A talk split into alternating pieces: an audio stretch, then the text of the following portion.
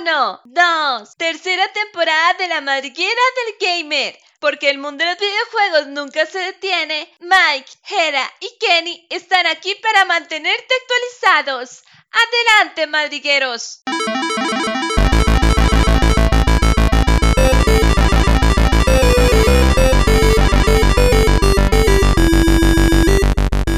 Buenas gente, espero se encuentren muy bien. El día de hoy, una semanita más por aquí. Eh, Michael los saluda, espero que se encuentren muy bien.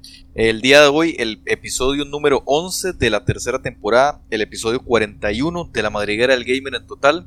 Eh, antes de empezar y presentar a, a, los que son de costumbre ya y que saluden, eh, me gustaría eh, traer a los patrocinadores, ¿verdad? Que nos motivan a hacer estos, estos spots, ¿verdad? Semanalmente. Noticias como hay una mosca dentro de mi Xbox Series X, eh, abandono se retrasa para el 2022 y la nueva PlayStation 5 es peor que la versión anterior. Eh, son noticias y patrocinadores, ¿verdad? Que nos llenan de emoción para traerlos a ustedes semanalmente cada, cada noticia, ¿verdad? Semanalmente. Era, Kenneth, ¿cómo se encuentran esta Mike. semana? Mike, yo no puedo ver, yo, yo no sé qué, qué bicho lo picó usted, pero el, sarcasmo, el nivel de sarcasmo que tiene es súper, súper alto en, en, los últimos episodios. La verdad, muy, muy no, bien. Es que, es que no, no, no, es esto, Jera, es que estas noticias me hacen que cada día me levante con más energía, ¿verdad? Cuando sí, leo claro, estas cosas. Claro, Así claro. que quiera volver cada semana a hablar de esto. bueno, Mike, Kenny, súper emocionado. Una semana más. La verdad es que eh, tenemos muchos que hablar. Esta semana pasaron cosillas súper interesantes. Cosas que la mayoría no son de nuestro agrado. Cosas de las que no estamos orgullosos que pasen en la industria, pero para eso estamos acá, para levantar la mano y hablar. Eh, muy buena gente, este, muy emocionado de acompañarlos una semana más. La verdad, Mike, esa intro 10 de 10 porque refleja la pura verdad que pasamos en esta industria. La verdad es algo preocupante, pero ya, sin muchas presentaciones, comencemos de una vez. Sí, sí, y es que así es. Eh, la verdad es que esta, para esta semana eh, tenemos bastantes temas que hablar y bastante interesantes. Entonces, démosle una vez. Primero que todo, yo me, gustaría empezar con, di, como, como el que considero yo que es uno de los temas más importantes que tenemos que conversarlo.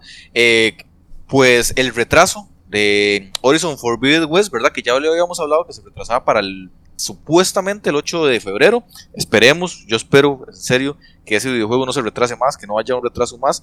Pero aparte de esto, aparte del retraso, eh, queremos conversar sobre las ediciones que ha lanzado Sony. Eh, esta semana las ha presentado, los precios, las ediciones y cosas curiosas y cosas no tan llamativas y cosas que realmente son ya vomitivas para mi parecer. O sea, ya son cosas que ya yo no, me estoy soportando yo de esta empresa. Definitivamente mentiras tras mentiras, siguen nos, diciendo, nos siguen diciendo. Eh, primeramente nos mencionaban sobre el tema de que eh, la actualización iba a ser gratuita de PlayStation 4 PlayStation 5, ya ahora se echa para atrás y ahora va a ser una, eh, pues una compra de, de, obligatoria de pago si usted quiere actualizar la consola a, a, la versión verdad de PlayStation 5. Quisiera que ustedes conversen al respecto, analicemos esto, critiquémoslo, porque hay mucho que hablar sobre esto. ¿Qué piensan ustedes? Ok, Mike, a mí me gustaría empezar con ese tema. Eh, Vaya tela, dice Mike, como dicen los españoles, que, que se trae con Horizon, ¿verdad? Un juego que todos, bueno, los tres hemos jugado Horizon, los tres quedamos maravillados con la saga que Guerrilla nos mostró hace años atrás, varios años. Y...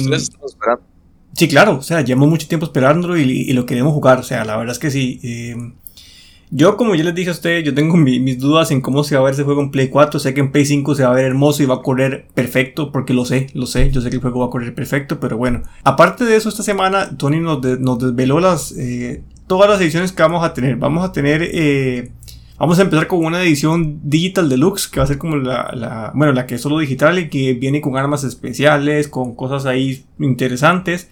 Aparte de eso, vamos a tener la famosa edición estándar, ya sea para Play 4 o Play 5 que va a ser el juego normal, ¿verdad? Eh, vamos a tener. Ojo, ojo, ahí, ojo, ahí, la versión de PlayStation 5 estándar vale 10 dólares más cara que la, la, la, versión de Play 4, ¿verdad? Sí, sí, Ya muy... por ahí empezamos con un punto diferenciador que no, no entiendo por qué. Sí, digamos que, que, eso que usted, que usted acota es súper importante porque lo que yo creo es que Sony quiere ya de a partir de ahora dar esa pauta de lo que dijeron de que los juegos de Play 5 eran más caros porque requerían más recursos, ¿verdad? Aunque si es el mismo juego, ¿verdad? No, no entiendo dónde, dónde, dónde caben esos 10 dólares, ¿verdad? Pero bueno, ahí el, juego, queda. el juego fue creado para Play 5 como tal. Sí, claro, sí, sí. Bueno, yo, yo, podría, yo podría pensar, Mike, que ese juego fue creado para Play 4. Eso es una teoría mía, ¿verdad? Fue creado para Play 4 y el Play 4 no les dio abasto y, y el desarrollo lo corrieron hasta que tuvieron otros kits de desarrollo para Play 5. Es lo que yo creo. Sí, yo le comparto esa idea, la verdad. ¿Verdad que sí? Pues es, es, algo lógico. ¿Eh? Es algo lógico, la verdad. Y Blake, lo único que me preocupa es. obviamente, como les decía a ustedes hasta antes de empezar el programa, la versión de Play 5 va fijo, fijo, tiene, se va a ver preciosa. A mí lo que me preocupa, me preocupa es la versión de Play 4. ¿ah? Claro. Aguantará la consola, qué tanto será la diferencia entre una y otra. Porque, como les puse yo el ejemplo del juego, por ejemplo, Tomb Raider Underworld, cuando salió para Play 2 y para Play 3, que la versión de Play 3 era, o sea, era un juegazo, se, bastante pulido, y en la de Play 2 con costo habían enemigos, así se los pongo, y los escenarios eran vacíos. Yo, yo no creo que con Horizon sea la, el mismo caso, pero sí, sí me puse a pensar sobre eso cuando yo lo decía a ustedes. Claro. Sí, y yo, bueno. personalmente, yo, yo, personalmente, antes de que Jera continúe, yo, a diferencia de ustedes, yo considero que no, el juego en Play 4 no va a haber ningún, no va a tener serios problemas para ejecutarse. Yo considero que no. Eh, eh, más viendo que el, que el, el Horizon, el primer Horizon, de la forma en la que ejecutaba ese juego, la, la, consola, creo que la ejecutó de una manera muy correcta, muy óptima. Y sí, evidentemente va a haber un upgrade de técnico, pero no considero que el upgrade sea demencial al nivel en que una Play 4 lo sea, le sea complicado de correr. Yo lo que sí considero es que posiblemente en la Play 4 va a ir al, a lo básico, ¿verdad? Eh, 1080, 30 FPS. Y en Play 5 esperaría, esperaría, no sé si ya Sony lo confirmó, no sé si Sony lo confirmó, yo creo que no, pero esperaría que vaya a 4K 60 FPS, que es lo mínimo que se le podría pedir a un juego exclusivo de la consola Sony, ¿verdad? Un juego de casa Sony. Entonces yo creo que por ahí la diferencia sería eso, 4K 60, que ya sabemos que correr un juego a 4K 60 pues necesita de mucha potencia, eh, y, y, la versión de Play 4 se mantendría en los 30, 1080. Mike, ¿usted creo cree que, que la versión de Play 4 no va a tener recortes entonces? No, únicamente no, no. va a ser un upgrade técnico.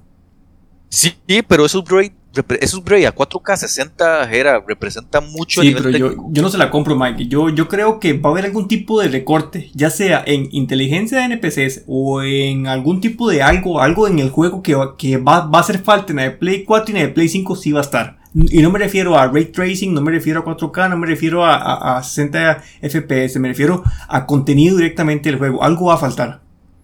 Yo aún no lo veo así, Gerard. Yo, yo, Gran Turismo, God of War y Forza y, y Horizon, yo no, no veo que el tema vaya a ser un tema de, de, capacidad técnica de la Play 4. Yo en serio creo que van a ser juegos en tipo 2023, 2024, en donde sí ya podemos hablar de que la consola del todo no se va a poder ejecutar en una Play 4 porque ya se imposibilita a nivel técnico, digamos, que por capacidad de gráfica.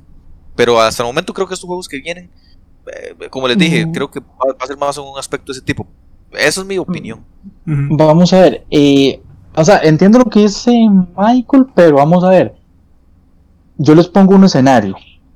Supongamos que la versión de PlayStation 4 y PlayStation 5 es lo mismo. Que nada más en la, en la Play 5 se ve un poquito más, más bonito. Entonces, yo les digo lo siguiente. Entonces, como consumidores, usted no, tal vez no, la palabra no sea que lo ven mal, pero, yeah, entonces significa que todavía no hemos pasado a la nueva generación, porque si ambas versiones es lo mismo, no hay ningún cambio significativo, entonces uno se puede poner a pensar, entonces al final de lo, la nueva generación que, no existe. Es. Que, uh -huh.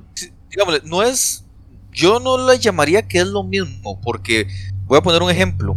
Eh, no es lo mismo jugar a 1080 que jugar a 4K. No es lo mismo. O sea. Si una persona que tenga un televisor a 4K, evidentemente le va a decir a usted, eh, no es lo mismo. Y ejecutar ese juego, pasar de 1080 a 4K, no es lo mismo técnicamente, se requiere mucho más potencia. Aparte de esto, eh, eh, los tiempos de carga, por ejemplo, que vayan a tener, por ejemplo, entre pantallas o lo que sea. Yo le voy a poner un ejemplo ahorita que estaba jugando Psychonauts. La gente uh -huh. que lo está jugando en la Series X y Series S, bueno, no he escuchado Play 4, de Play 5, me imagino que es similar, o sea, porque las SSD son similares, pero la gente que está jugando Psychonauts en estas versiones nuevas dicen que los tiempos de carga entre pantallas son de 14 segundos. Dicen, o sea, son, son eh, eh, no, no, hay tiempo de, no hay pantallas de carga.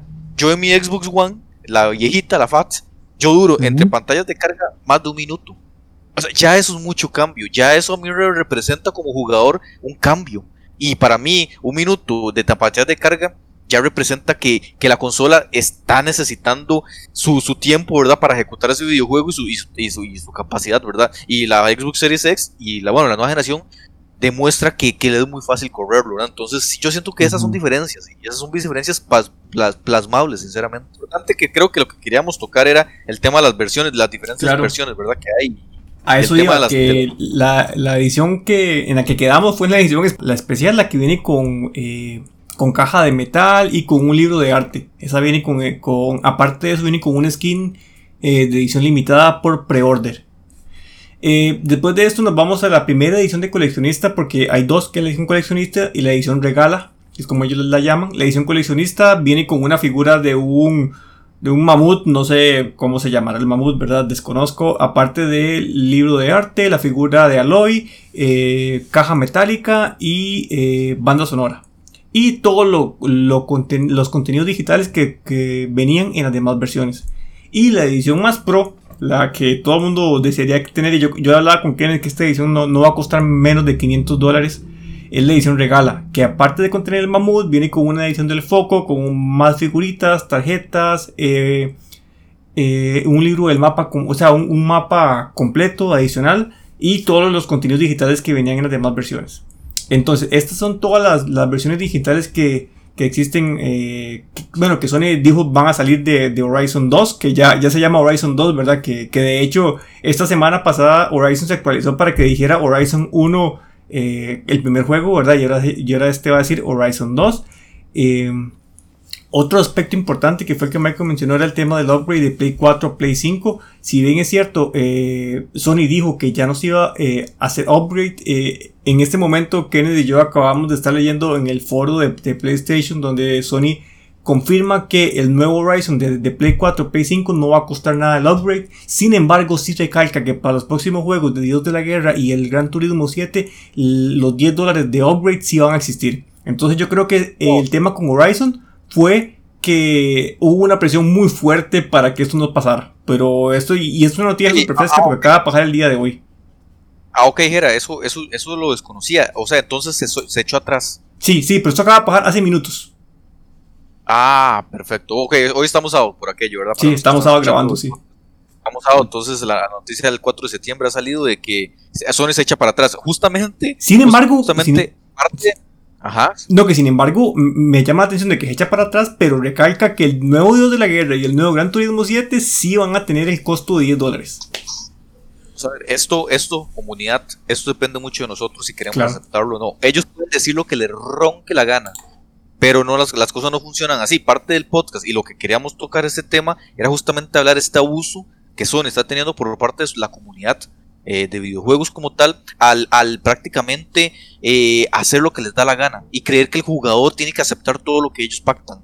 Eh, esto es lo que queríamos hablar justamente el día de hoy con este tema. Pues bien, súper bien la noticia, si es así realmente que se echa para atrás y espero que cuando llegue God of War igual la comunidad actúe de la forma en la que tiene que actuar y solicite y exija de que, de que no, así no son las cosas, es que vamos a ver, o sea, no, no, no puede estar permitiéndose que Sony esté haciendo lo que le dé la gana, y vea que si hubo presión, se echaron para atrás, evidentemente, es que ese es el tema que quería mostrar el día de hoy, eh, el abuso que Sony está teniendo por parte de la comunidad y con eso y con eso se muestra. Con eso creo que ya el abuso llegaba a niveles exorbitantes. Justo como mencionaba al principio del podcast, el decir eh, anteriormente de que la, actualización iba a ser gratuita porque lo pusieron en su blog oficial en donde decían que la actualización de Horizon Forbidden West iba a ser gratuita de Play 4 a Play 5 y ahora venían cobrando unos 10 dólares más. Eso es absurdo, o sea, simplemente es porque ya esto no tiene sentido cuando cuando salió la Play 5 se hablaba de actualizaciones gratuitas y ahora ya nos están cobrando por todo. Ahora vienen ediciones Director's Cut. Posiblemente un año venga el Horizon Forbidden West Director's Cut porque así va a ser posiblemente. O sea, Mike, te lo digo, hablémonos claro. Sony no va a soltar la minita de oro llamada PlayStation 4 con más de 100 millones de unidades. No la va a soltar pronto y Sony lo sabe. Entonces, ¿a qué me refiero? Que vamos a tener Play 4 por lo menos dos años más. Mínimo, mínimo dos años más. Y vamos a tener juegos que van a ser eh, cross generaciones, ¿verdad? Va a ser generación Play 4, Play 5. Y aquí la, la, conducta abusiva de Sony viene por el hecho de que primero dicen una cosa que es gratis y después dicen que ya no es gratis. Y nos están diciendo que los usuarios de Play 4 que compremos estos juegos no vamos a poder tenerlo o sea, cuando nosotros conectamos la Play 5, no se nos va a reproducir el videojuego que ya tenemos comprado, la licencia que ya tenemos comprada, a modo que le hagamos el upgrade. Exacto, exacto. Es una conducta súper abusiva y lo peor de todo es que solo Sony la inventó y Sony la tiene en su cabeza porque nadie más la está siguiendo. O sea, a día de hoy en industria solo Sony la, está siguiendo. Bueno, dejando de lado el Electronic Arts y sus políticas extrañas, ¿verdad? Que también andan por ese, por ese mismo tipo, ¿verdad? De, de, de, conductas abusivas. Pero me refiero en temas de, de, de las tres compañías, de Microsoft, Sony y Nintendo. Eh, nadie más la está, la, está utilizando, solo, solo Sony. O sea, y, nosotros como comunidad tenemos que, que como decía Mike, eh, liberarnos y decir, esto es una conducta abusiva y no podemos permitir que por un juego que yo pagué eh, el mismo derecho que tenía un jugador de Play 5, eh, tengo que pagar 10 dólares más. O sea, es que eso no tiene sentido. Y yo aquí quiero decir algo y hacer énfasis en algo, porque es que a, mí la comunidad de, de, Sony hasta cierto punto, y no estoy hablando de todos los Sonys como tal, porque sé que hay Sonys muy exigentes y eso está muy bien, pero hay una comunidad muy, muy, muy mala de Sony que defiende a capa y espada estas actitudes. Porque vi por foros, vi por demasiadas partes, vi en la página propia de la PlayStation, en los de Facebook, en donde la gente misma aplaudía esto. Y mucha gente decía, no me parece, no me parece, no me parece que Sony tenga que hacer gratuitamente la actualización. O sea, Vamos, gente, o sea, es que, ¿por qué si no lo hacían en Play 2 a Play 3, porque ahora sí lo tienen que hacer? Porque si lo tienen que hacer porque la Play 4 y la Play 5 se reproduce todo el catálogo de la Play 4 se, reproduce completamente a la Play 5. Eh, en la Play 2 no, no era posible eso, o lo fue por una época, pero después lo quitaron. Y, por ciertos aspectos era complicado reproducir todo en la Play 3, por ejemplo. Pero ahorita mismo se sabe y se conoce de que todo este catálogo de la Play 4 y lo podemos ver y visualizar, sí se puede reproducir en la Play 5. Por lo tanto, ¿por qué si yo pague mi licencia o mi juego y lo puedo jugar en la Play 4? ¿Por qué? Si, si es un asunto ya es un asunto de la compañía de que quiere bloquearme la capacidad, pero la consola, la, la, consola, la Play 5 tiene toda la capacidad técnica de poderme ejecutar ese videojuego. Es Sony el que me pone el candado para obligarme a, tener que pagar. Entonces, eso es una política anticonsumidor completamente de, abuso eh, de querer exprimirme el dinero de todos los medios posibles en que ellos puedan. Aquí yo quiero decir algo. Y es que, eh, igual, seguimos diciendo, Jim Ryan es muy. Ya ahora, o sea, ya no hay. Antes dudábamos de qué era el papel y qué, y qué carajos estaba haciendo Jim Ryan aquí. Evidentemente, yo creo que ya no hay dudas de nada. Jim Ryan está específicamente ahí puesto para exprimir los bolsillos de cada uno de los usuarios de Play 5. de cada uno de los usuarios de Sony. O sea, ese es el objetivo clarísimo de Jim Ryan. Busque la manera en la que pueda de exprimirle todo lo que pueda a los usuarios. Así de sencillo. Y es muy evidente y se lo escupen en la cara a todos. No lo, no lo escupen. Y, y, y, saber y darse cuenta de esas actitudes, mm, para mí, o sea, esto me da un poco de rabia. Yo espero que la comunidad en serio se dé cuenta de eso. Vea, lamentablemente, yo, di, yo que empecé con los consolas de Sony, y la verdad yo soy el primero en decir que la verdad la actitud que tienen sobre esta nueva generación es simplemente asquerosa. Yo comparto lo que ustedes dicen, eso, ¿cómo es posible que yo compre un juego y, de, y esa licencia para yo poderlo jugar en mi consola de Play 5 que ya les compré, tenía que volver a pagar para jugar ese juego. Yo, como les decía a ustedes antes de, empezar el podcast, aquí e, es, obvio, se ve una necesidad eh, casi exagerada, casi exagerada de que Sony necesita dinero, así, este, necesita que le entre dinero ya, a como sea. O sea, ellos no están pensando en el mercado, ellos están buscando en dinero fácil. Que es cierto, una empresa tiene que generar dinero, pero pero ojo, no de esta manera. Ahora, ¿qué significa? Que será que en Sony no, tal vez este, la, compañía no está bien y por eso hacen lo que están haciendo. Porque también yo les voy a decir una, consola, una cosa, la consola Play 5 yo siento que a lo que se ha visto y lo que se ha hablado, ellos no tenían nada listo como tienen que ser para enfrentar a la nueva generación. Y bueno, yo, yo creo que más adelante vamos a hablar por qué. Sí, de hecho, exactamente, ese tema está para más adelante. Sí, o sea, el punto es claro, o sea, esperemos y la noticia de hoy súper bien, que Sony se haya echado para atrás. Ellos podrán decir lo que quieran con God y Gran Turismo 7 cuando llegue el momento, la comunidad es la que termina eh, palpando el camino. Así de sencillo, nosotros somos los que tenemos la voz y nosotros somos los que pagamos, punto. O sea, ellos son los que tienen que, que al menos tratar de buscar el mayor beneficio al consumidor también, y esto no es forma. Siguiendo con el siguiente tema, eh, me gustaría hacer un análisis del Psychonauts 2, videojuego que salió recientemente el 27 de agosto para las plataformas de Play 4, Play 5 y las Xbox, toda la generación, toda la familia Xbox, ¿verdad? Y PC. Eh, un videojuego que, bueno, no, el análisis que voy a hacer va a ser pequeñito, no va a ser un análisis a profundidad. Para eso, si quieren escuchar un análisis a profundidad, eh, hay canales muy buenos en los que han estado analizando este videojuego. Pero va a ser un análisis muy personal. Sinceramente, Psychonauts, eh, videojuego creado por, por esta compañía pequeñita, realmente Double Fine es una, empresa pequeñita que, ha creado juegos muy buenos como Green Fandango eh, y, su, y su director como tal, el Tim Schafer, ¿verdad? Eh, personalmente me parece un muy buen director con todas las creaciones de videojuegos que ha tenido. Yo he jugado uno que otro de él y me parecen siempre increíbles. Por eso le tenía tantas ganas a este Psychonauts. Pero vamos a ver, muy a nivel personal, yo le tenía muchas ganas a este videojuego, pero no esperaba lo que me iba a maravillar sinceramente eh, es un videojuego que a nivel artístico brilla. Eh, la gente lo, está, critica mucho que a nivel artístico o lo que la gente le, lo, detenía a jugarlo era justamente el nivel artístico que tenía este videojuego y que no se veía como eh, la nueva generación en él. Mm, yo muy, a, criterio muy personal no, necesaria, no, necesito de que el aspecto técnico a nivel gráfico, digámosle, brille, porque el videojuego justamente lo hace de una manera tan ingeniosa eh, y caricaturesca. La búsqueda por, ese, por esa dirección artística tan genial, pero es que es tan genial eh, que uno disfruta el videojuego con todas las capacidades que le ofrece.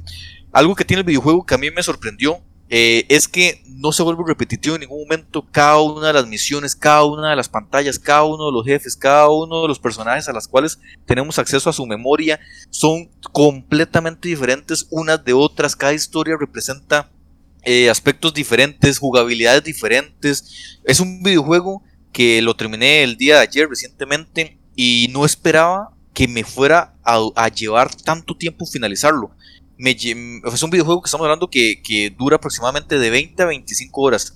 Y estamos hablando de un videojuego de plataformas eh, calcado eh, al estilo noventero. Entonces estamos hablando de que es un videojuego que nos brinda eh, una posibilidad narrativa amplísima. La historia me ha encantado. Es una historia súper profunda, súper llamativa. Me, me da esa curiosidad a seguir investigando sobre el videojuego.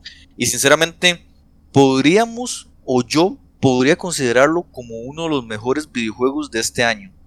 Eh, no esperaba, o sea, quería jugarlo, no esperaba mucho, pero me llamaba mucho la atención el concepto. Pero se ha convertido en uno de mis videojuegos favoritos de este año. Y Jera y Kenneth son conscientes de que yo este año he jugado juegos de muy alta calidad. Y aún así, lo que me ha demostrado Psychonauts ah, me ha maravillado en aspectos tan increíbles que simplemente me detenía por momentos a observar el escenario. algunas veces me reía de lo que estaba viendo y yo decía, wow, ¿qué? O sea, seamos muy sinceros, pero yo decía, ¿qué se fumaron esta gente para crear este videojuego? Hay pantallas en las que uno simplemente se ríe carcajadas con, con la narrativa que tiene los personajes. Es súper sarcástica, súper cómica. Cada personaje tiene en una forma exquisita de representarse, cada uno diferente al otro, son un montón de personajes, son un montón de historias. Entonces es un videojuego plataforma, pero también es un, videojuego narrativamente tan bien creado y tan profundo que realmente, mm, o sea, mm, en serio que hace mucho, hace mucho no tenía, no tenía la experiencia de jugar un plataformas como Psychonaut 2. Entonces, realmente... Eh, te pregunto, yo ya empiezo yo con las preguntas. Comparación con el primero, ¿cómo lo ve? El tema argumental y de historia.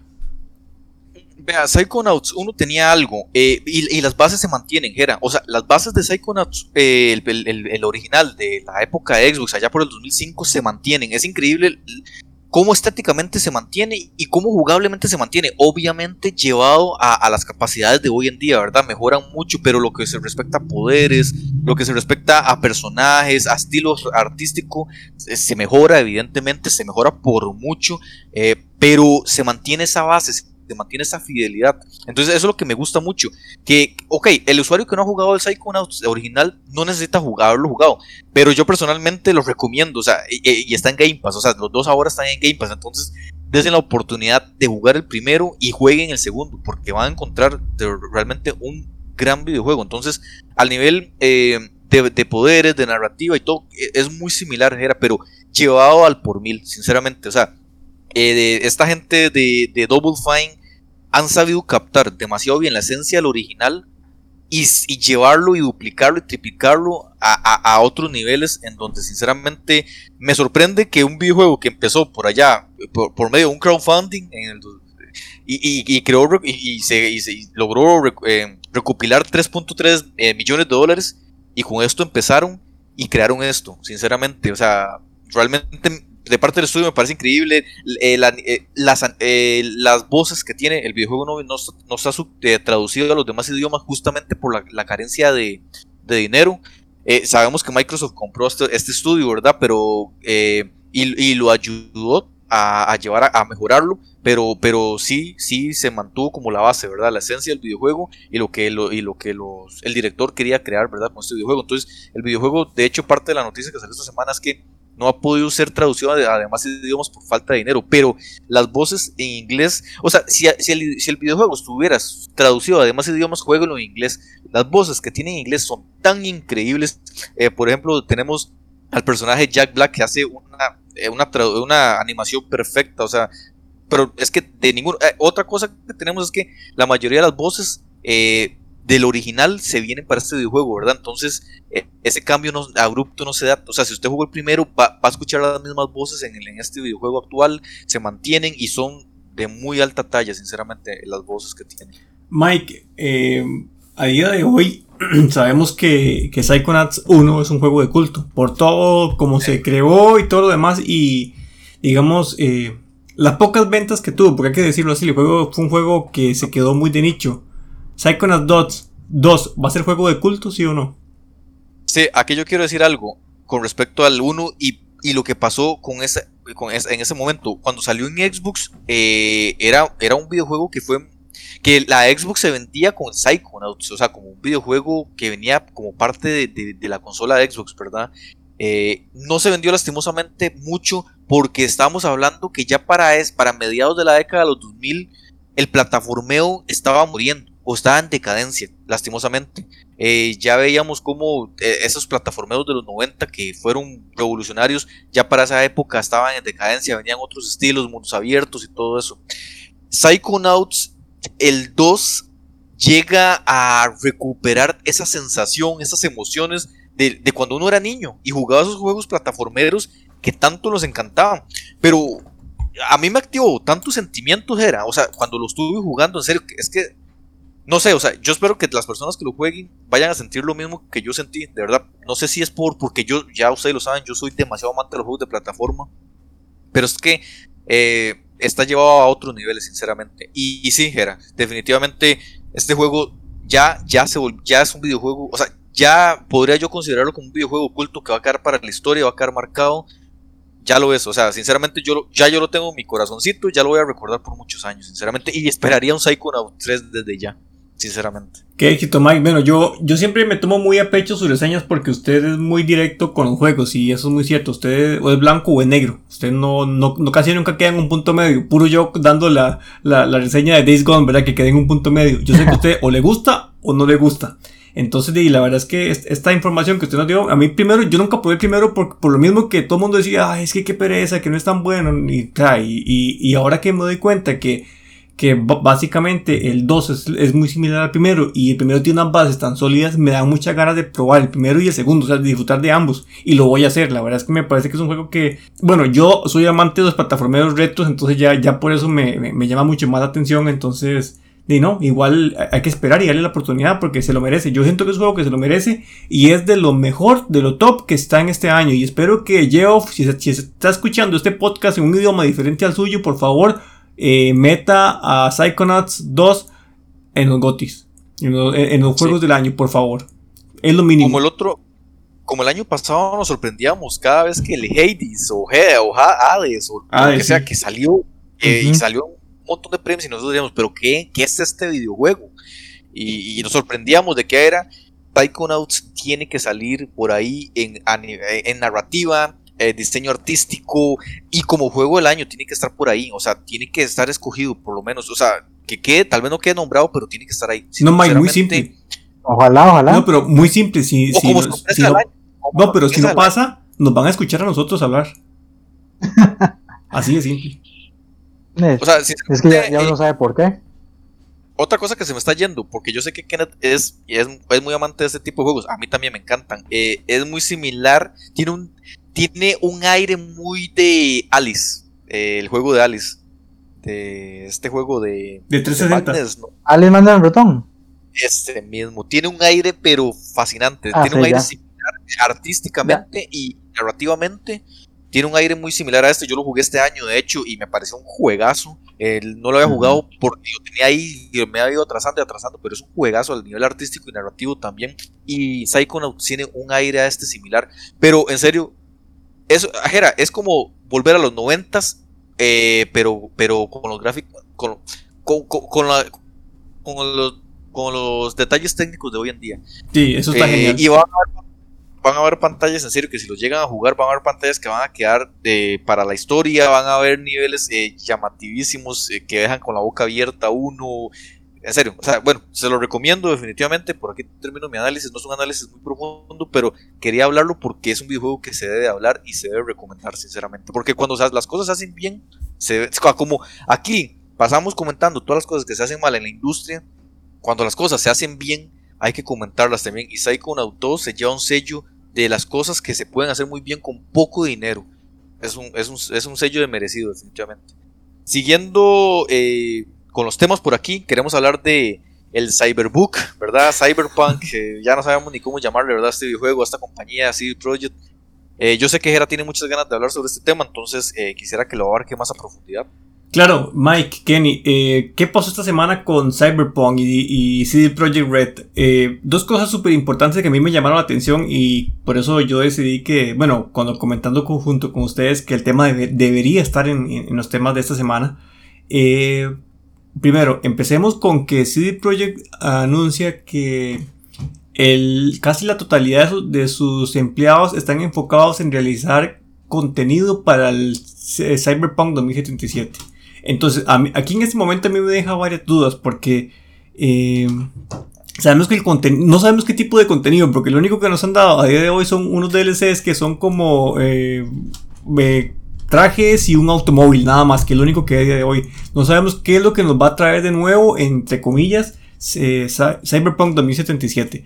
Entonces, eh, para callar un poco esas, esas voces, ¿verdad? Se- sale CD Projekt y dice, ok, yo tengo casi al 90% de, de las personas de mi estudio trabajando en todo lo que es CD Projekt, en todo lo que es Cyberpunk 2077. ¿Qué es? No sabemos en qué está trabajando. Yo creo, tengo mis teorías, ¿verdad? Que están, todavía están intentando pulir porque el juego todavía no anda bien. En muchas plataformas no anda bien y no va a andar bien, ¿verdad? Y me refiero eh, Xbox y Play 4, o sea, Xbox One y Play 4, el juego nunca, nunca va a andar bien porque lo que tienen que hacer ahí es una reingeniería y no lo van a hacer.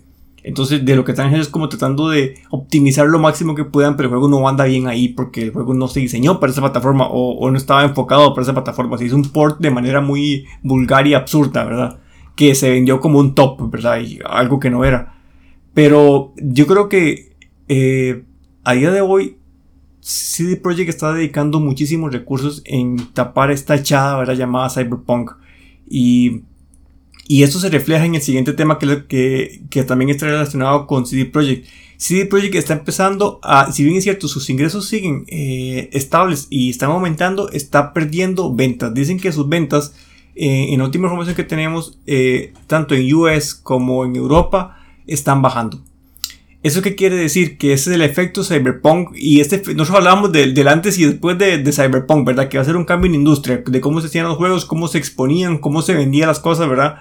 Y, y sobre todo cómo se está viendo afectada eh, CD Projekt Red, ¿verdad? Un estudio que a día de hoy sabemos que cotiza en bolsa y todo lo demás, tiene inversionistas y todo eso, pero eh, a la larga yo siento que va a hacer que el estudio se contraiga de una manera muy, muy, muy brutal. O sea, yo, yo creo que, que en los próximos años CD Projekt no va a ser lo que era antes de Cyberpunk. Va, o sea, lo que fue desde la época de The Witcher 3 hasta antes de Cyberpunk no lo va a hacer. Y siento que este estudio va a contraerse, va, y, y ya, lo está, ya lo está reflejando. Sus ventas están cayendo. A día de hoy están cayendo. ¿Y por qué? Porque primero que todo, no es un estudio que tenga una infraestructura potente y poderosa para estar sacando juegos a cada rato o juegos buenos a cada rato, porque no, no lo tiene. ¿Cuánto duró sacando Cyberpunk? ¿Cuán- de- de- ¿Qué había antes de Cyberpunk? El, The Witcher 3 y cuántos años pasaron? Muchísimos años. O sea que, siguiendo esta manera de trabajar, el próximo juego va a salir en no sé 5 o 6 años, una, cosa así. Y también teniendo en cuenta que tienen que reparar todo lo dañado en Cyberpunk, ¿verdad? Entonces no sé si los inversionistas o las personas en temas de temas relacionados a temas financieros estén dispuestas a aguantar 6 años sin producir nada, sin generar ingresos directamente eh, para esperar esa nueva obra maestra y sin saber qué va a hacer, ¿verdad? sin saber si va a ser un nuevo de Witcher o va a ser eh, una nueva IP y todo se va a ir a, la chingada y ya no va a servir nada. O sea, es, lo que, vamos a ver, ese tipo de, de, de, se pueden sentir muy abrumados los inversionistas, es lo que quiero decir. Es complicado para ellos porque no sabemos qué tipo de inversionista está dando su dinero eh, en, para que CD Projekt salga a flote, ¿verdad? O, o pueda hacer sus ideas y tal vez no, no tienen en cuenta cómo es la manera de trabajar de CD Projekt, ¿verdad? Porque CD Projekt, como lo dije anteriormente, trabaja un juego cada 7 años, un juego cada 6 años. Y eh, todo esto que estamos viendo es parte de la burbuja de, de Cyber, Cyberpunk 2077. ¿Y qué, qué, es lo que va a pasar? Según lo que, yo, lo que yo estoy pensando, es que CD Projekt se va a contraer de una manera muy, muy brutal. Que yo esperaría que el estudio no desaparezca, pero el estudio se va a contraer muchísimo, muchísimo. Muchos inversionistas se van a ir porque no no les llama la atención la manera de trabajar y les va a costar, yo creo que, aparte de, generar más ingresos, es el tema de la credibilidad, que ya se quedó totalmente dañada. Pero bueno, ese es el tema que les traía a día de hoy y mm, quiero, quiero oírlos opinar sobre esto, que para mí es súper... No sé, no es que es indignante porque no lo es, pero pero es complicado hablar de alguien, de un estudio que hizo obra maestra como The Witcher 3 y todo lo que, lo que ha pasado con Cyberpunk, ¿verdad? Es como, como un poco yin yang, ¿verdad? Eh, por un lado han hecho cosas muy buenas, pero por otro lado el presente no, no es alentador, no me siento a gusto con este presente. No sé qué sientan ustedes. yo quiero decir algo sobre eso. Dale, dale, Vamos a ver, este, en el caso de Steve Project, vamos a ver, ellos alcanzaron el éxito con The Witcher 3. Ya ellos empezaban a hacerse un nombre dentro de la industria, la gente de hecho, yo me acuerdo que hace algunos años antes de la salida de Cyberpunk, la gente lo catalogaba que sus juegos eran de calidad. Creo que hasta vi comentarios de algunos que incluso lo podrían eh, comparar con Rockstar, pero no me refiero a nivel de calidad. Que sí, que tienen mucha calidad, pero me refiero que como empresas confiables que nunca iban a defraudar con sus productos. Ok, ya sabemos toda la historia, ellos anuncian Cyberpunk, eh, se retrasa, se retrasa hasta que finalmente sacan el juego. Entonces, ¿Qué sucede, Jay? La credibilidad de Cyberpunk se ve cuestionada. Y yo comparto lo que dice Gera sobre los inversionistas. Por supuesto, no es una empresa grande como Electronic Arts que va a estar sacando juegos a cada rato. ¿ah? Ellos necesitan tiempo para sacar su juego, pero yo aquí yo veo dos cosas. En primer lugar, ahorita la credibilidad de ellos está por los suelos. Ya la gente no le tiene la misma confianza así de proyecto como antes. Y posiblemente si en unos años ellos anuncian una nueva, una nueva IP, puede ser The Witcher 4 o una nueva IP, ¿qué va a pasar? La gente va a estar como, como más escéptica ante ese nuevo juego. Posiblemente muchas personas van a pensárselo antes de comprar el juego o se van a esperar a ver cómo sale. Entonces, ¿qué pasa? No va a generar el mismo hype que generó, por ejemplo, Cyberpunk. Digo, yo obviamente, yo como inversionista, si yo veo que el panorama no está bien, yo no quisiera invertir en eso. Ya, claro, ya uno, esos ya son otros temas internos. A mí no me gustaría que eh, CD Projekt muriera. Ojalá, yo, yo lo deseo de corazón, ojalá que ellos se puedan reponer a este duro golpe, porque es un duro golpe lo que ellos tuvieron. Ojalá que ellos tengan esa segunda oportunidad de redimirse. Ojalá que, de yo no sé si con el tema de Cyberpunk van a poder arreglar el juego totalmente no sé, bueno, ahora van a sacar estos DLC gratuitos y todo, y ahí están trabajando en eso, entonces de, hay que ver, pero ya la gente como que escucha Cyberpunk y es como, ¿cómo le digo? Como asco, ¿ah? por así decirlo, ya la gente como que no, no, no, no, no tenía ese mismo hype que tenía cuando, cuando anunciaban el juego, la, que, que yo le voy a ser sincero, yo este juego lo quería comprar, pero en todo lo que sucedió y todo, yo hasta el día de hoy no lo he comprado, y lo digo en serio. Puede ser que lo compre en un futuro, puede ser que no, yo no, no sé. Pero yo espero que ojalá CD Projekt eh, pueda anunciar una nueva IP y que se puedan redimir. Porque la verdad es una empresa que a mí no me gustaría que, se desapareciera. Pero bueno, el tiempo y el dinero lo dirá en su momento. Yo, yo no quiero ser tan fatalista como Jera porque me pareció muy fatalista, pero está bien la crítica y el análisis. Está, o sea, entiendo el punto de Jera, o sea, lo entiendo muy bien y sé que este año para, para CD Projekt ha sido muy terrible y, y, realmente lo que, lo, que, lo que pone y le expone, eh, tanto Jera como Kenneth, eh, es correcto. O sea, pero no quiero ser tan fatalista al futuro que, que va a tener esta compañía y con este videojuego. Yo creo que eh, Cyberpunk no se tenía que haber lanzado este año, el año pasado, a finales del año pasado. Evidentemente no era un videojuego que estaba listo, se tenía que haber puesto posiblemente al otro año, tal vez. Pero eh, si algo tiene eh, CD Projekt es que eh, como tal sí tienen un videojuego grande en sus manos, que, no que, al día de hoy aún están puliendo y todavía no lo terminan de pulir y les falta para pulirlo y bueno, supuestamente están trabajando en nuevo, contenido expandido, expansiones y, por otra parte intentando aún pulir lo que es la base, el juego base, ¿verdad? Y supuestamente también tenemos noticias como que se suponía que para este año 2021 venían las actualizaciones para la nueva generación, que ya en el último reporte de los accionistas se dijo que no, que ya aprendieron la lección y que no van a lanzar posiblemente porque tal, aún no lo tienen finalizado. Yo creo que, yo creo que em, para bien de, de CD Projekt, eh, Cyberpunk las, la, ha enseñado una muy buena lección que no está mal que una empresa que se, está, que se estaba agrandando eh, hace un año eh, aprenda. No es tarde para que se para que aprendan esa lección. No es tarde para arreglar este videojuego. Creo que el videojuego como tal, la base del videojuego, hace, hace de Cyberpunk un muy buen videojuego pero evidentemente su público en estos momentos está decepcionado, eh, no quieren saber nada de ellos y cada vez que se escucha una noticia nueva de posibles mejoras y todo eso, la gente no la ve con buenos ojos, obviamente, porque cuando se habló tanto de este videojuego durante 7, 8 años, eh, pues lo que nos mostraron al final fue un producto inacabado por mucho. Entonces, yo siento que la gente en esos momentos está, no me interesa este videojuego, omito todo lo que dice lo que dice CD Projekt, mentirosos, falsos y bla bla. Pero sí siento que una vez que esta gente logre tener en sus manos el videojuego tal como debía haber salido, eh, creo que se, volverá, se volverá a reactivar esa emoción. Y casi que podríamos estar hablando de un relanzamiento, digamos, un relanzamiento a nivel de, ok, este es el videojuego. Y esperemos que las ventas mejoren. Sé y entiendo que posiblemente las ventas, las ventas en estos momentos van en decrecimiento porque aún el videojuego le falta mucho por mejorar. Se habla de que ya para las versiones de Xbox One y Play 4 son un poquito mejores, se han mejorado bastantes cosas, pero evidentemente falta mucho camino. Entonces yo siento que CD Projekt es una empresa que trabaja con proyectos de muy a largo plazo y para ellos eh, este chasco enorme que les ha pasado por, de un año eh, y posiblemente les dure todavía el otro año para que el videojuego se recomponga y sea el título que tenía que haber sido, para ellos lo ven como, como algo que, que saben que van a mejorarlo. Entonces yo, lo, yo soy optimista, yo quiero verlo con optimismo porque creo que el videojuego es un videojuego que cuando sea, cuando sea correcto de jugar se jugará, se comprará, se jugará y se, y se disfrutará, porque creo que es un videojuego disfrutable, pero está bien, yo creo que por parte de la comunidad eh, este golpe, este, esta golpe, esta cachetada que le hemos dado a la comunidad, a esta empresa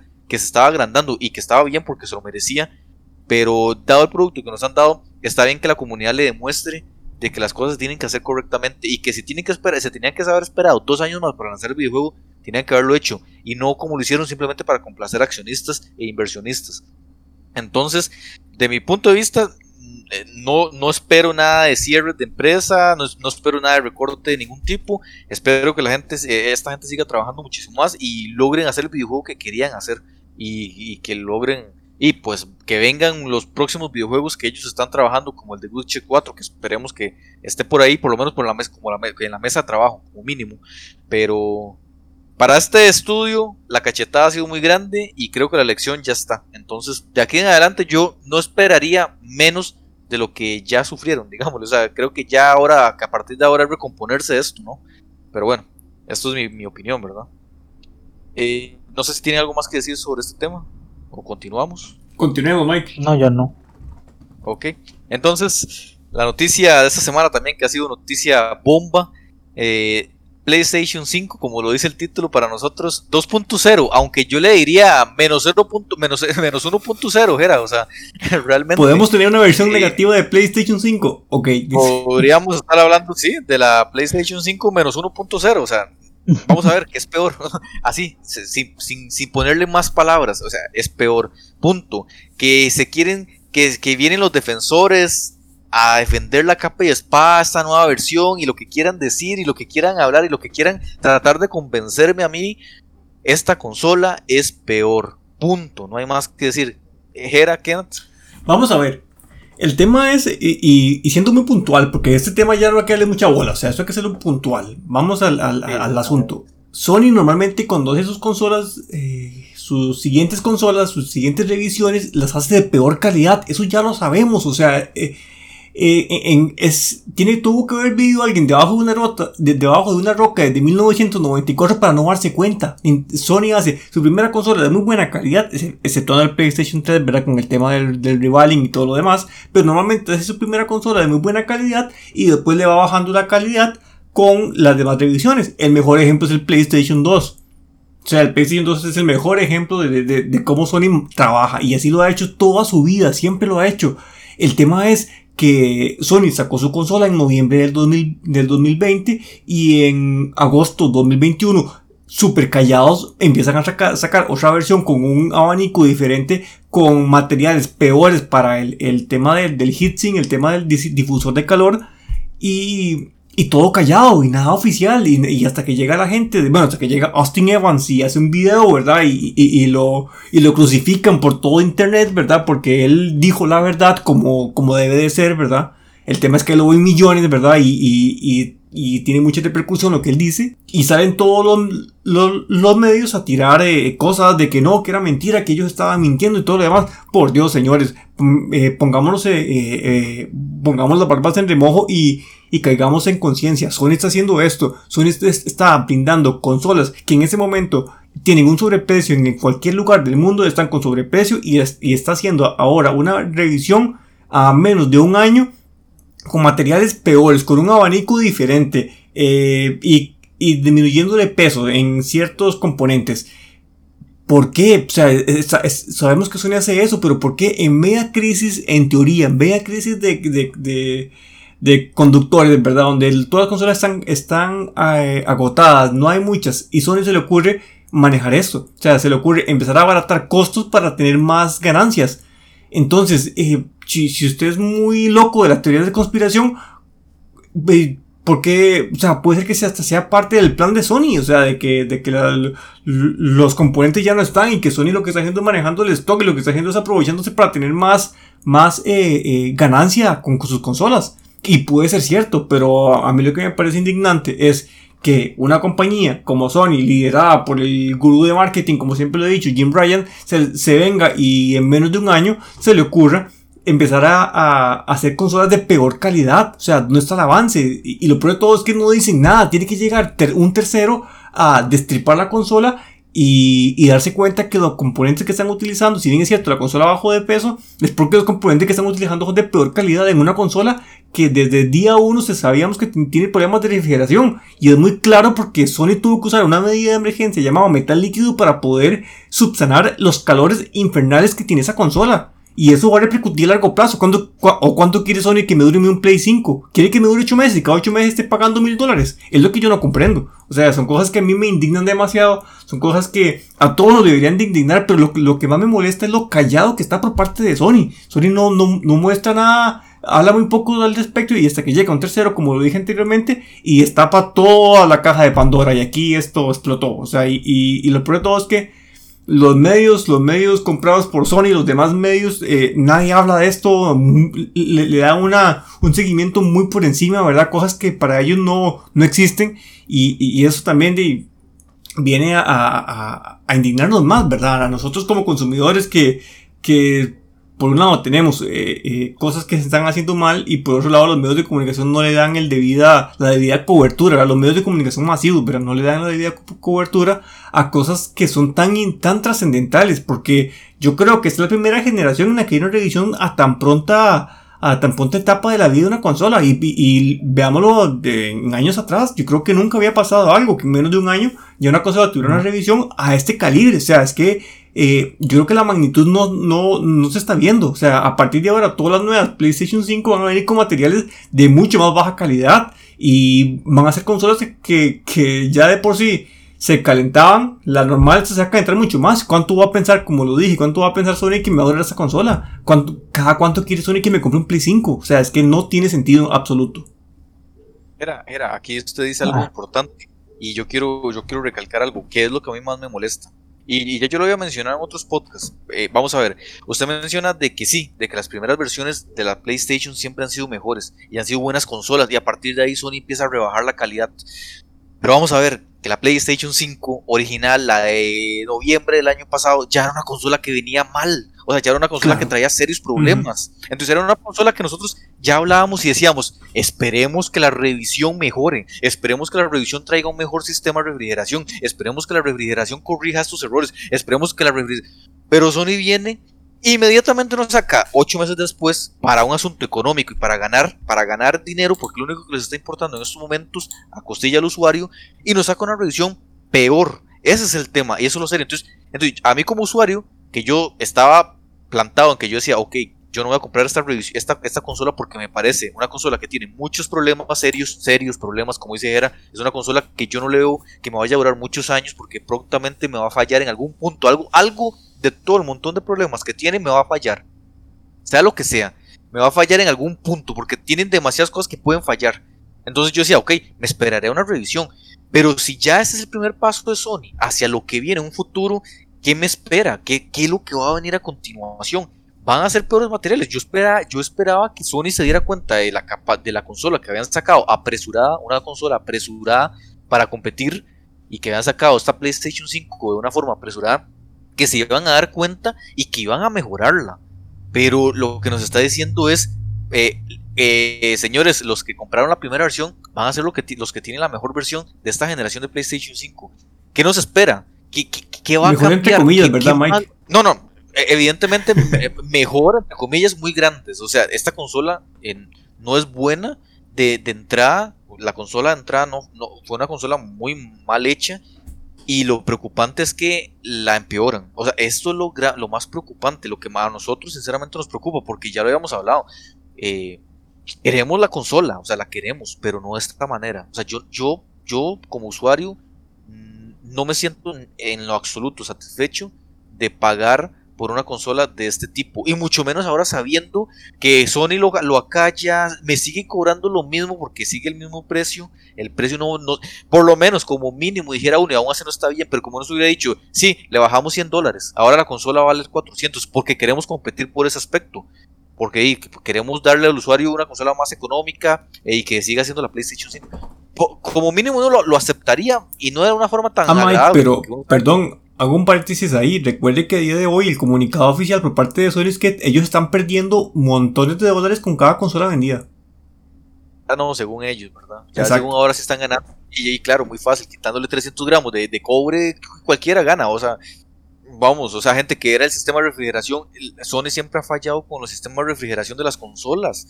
O sea, esas consolas se calientan, se, se empiezan a hacer ruido, la pasta térmica se, se, daña completamente, hay que ponerles pasta térmica nueva. O sea, siempre han fallado demasiado con ese tema. Y, lo primero que se les ocurre a ellos es que lo, que se debe eliminar es justamente lo que siempre han cometido el error. No, o sea... No Mike, ¿y sabe qué es lo peor de todo? Sony nos está dando un año y medio de gracia, más o menos, para que la consola tenga juegos ahí más o menos, algunos por cosillas que la máquina no le exigen casi nada. Pero ya cuando la máquina sea exigida, ahí es donde vamos a empezar a ver los problemas y cuando las personas se van a empezar a quejar. Vean, yo sí quiero decir algo sobre eso. Primero, a mí me llama la atención el hecho de que ellos saquen una nueva versión, bueno, entre comillas, la verdad, porque tampoco es como que tiene mucha nueva versión, que la saquen a menos de un año de haber sacado la primera consola. Yo mantengo mi postura.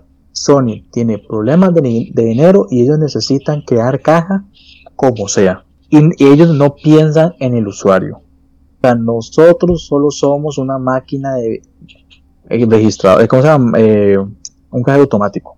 Así es. Son los dólares para ellos, nada más. Exacto, nada más. Es que, y como le digo, está bien que la empresa quiera plata, porque para que no suene tampoco como que está mal, pero lo que me refiero es la manera en de hacerlo. O sea, no, no, están dando un producto de calidad. O sea, no es la misma Sony cuando nos entregó el Play 1 o el Play 2, por ejemplo.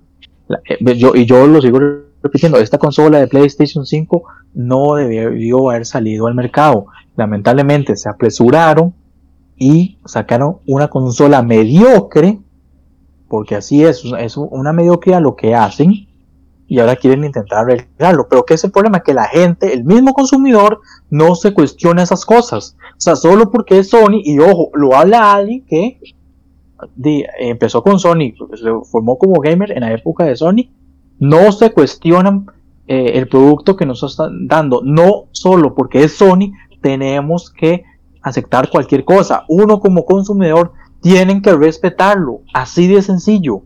Es la única, y a mí no me está gustando esta actitud que tiene Sony. Y yo lo digo, hasta este momento yo no me veo eh, incentivando comprar una Play 5, la verdad. O sea, no hay nada que me llame la atención. Puede ser tal vez en un futuro, pero ahorita no. Y me preocupa porque por el estado de esta consola.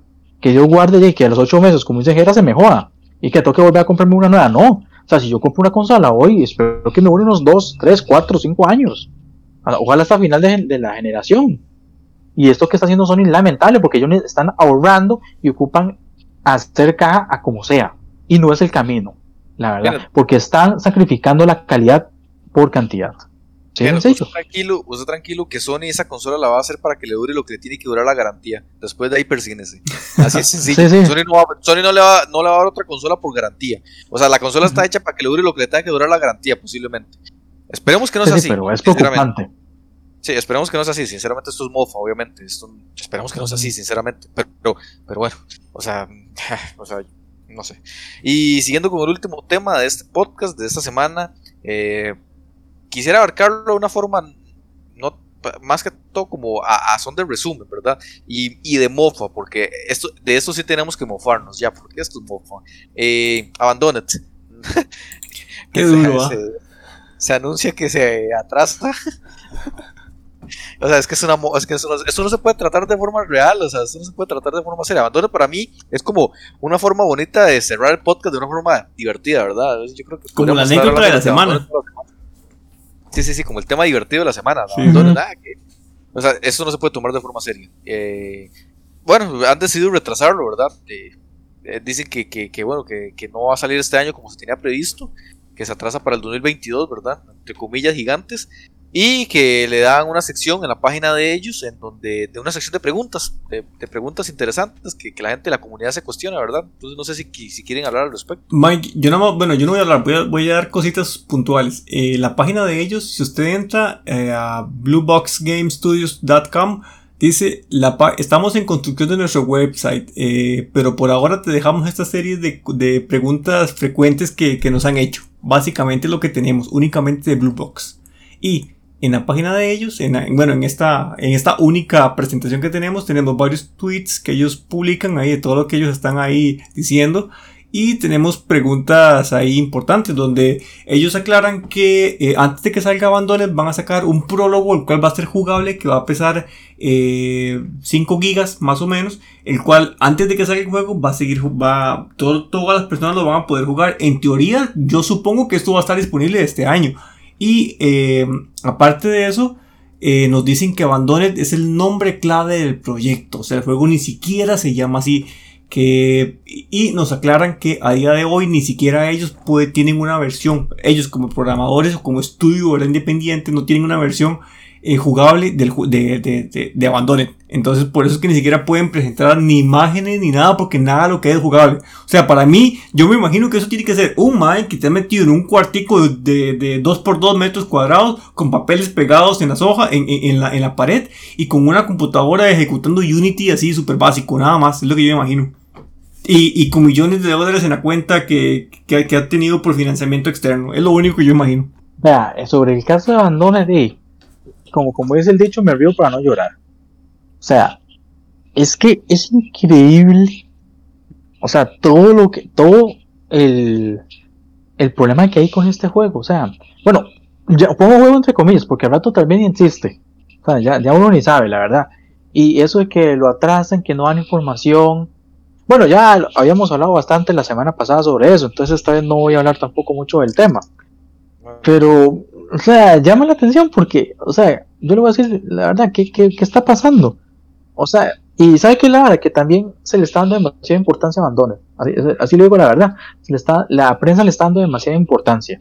Por algo que ni siquiera sabemos qué va a hacer. ¿Quién Pero nos yo, metieron eso como un super hype, ¿no se acuerda? Ah, por eso, por eso, por eso le digo, por eso yo culpo a la prensa. Porque también, lo, o sea, no conocemos nada. O sea, traía más el famoso PT, que era un demo jugable, que sí se puede hablar, pero este juego no tenemos nada. O sea, ni siquiera un simple demo, nada, no tenemos nada, no sabemos ni, ni, siquiera cómo va a ser, porque algunos dicen que va a ser Survivor Horror, otros dicen que va a ser este tintes de acción eh, en primera persona, o sea, no se sabe nada, yo creo que ni el mismo creador sabe qué va a ser.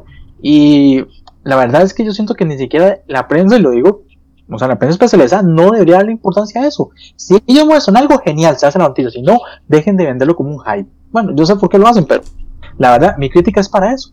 O sea, no, no le de, quitémosle la importancia al quien no lo merece. Así de sencillo. algo, algo para finalizar esto. Eh, un juego que supuestamente iba a salir este año eh, no tiene nada. Entonces, ¿qué tenían? ¿Y cómo iba a salir este año? Y luego, ¿qué es Abandoned? Sinceramente, Abandoned es, lo, es como Sony ha dejado a todos sus usuarios este año. Así de sencillo. Eso, es Abandoned. Abandonaditos, los ha dejado completamente. Eh, entonces, yo no sé si tienen algo más no, yo nada más quiero decir que no, o sea, yo creo que los tres estamos claros que no sabemos qué esperar de esto, ¿verdad? De, esto, porque ni siquiera sabemos qué es, ¿verdad? No sabemos ni qué esperar y, y yo espero que por el bien de, de Sony se tome la mejor decisión. ¿Cuál puede ser la mejor decisión? Yo creo que puede ser hasta que el juego ni siquiera salga. Así que yo no espero que por el bien de todos se tome la mejor decisión. Bueno, entonces por esta semana estaríamos finalizando este podcast. Eh, espero que lo hayan pasado muy bien. Hasta la próxima. Esto ha sido todo por este episodio. Recuerden que pueden seguirnos en YouTube, Facebook y Spotify como La Madriguera del Gamer y también visitar nuestra página web lamadrigueradelgamer.net donde encontrarás todo tipo de noticias acerca del mundo de los videojuegos. ¡Hasta la próxima!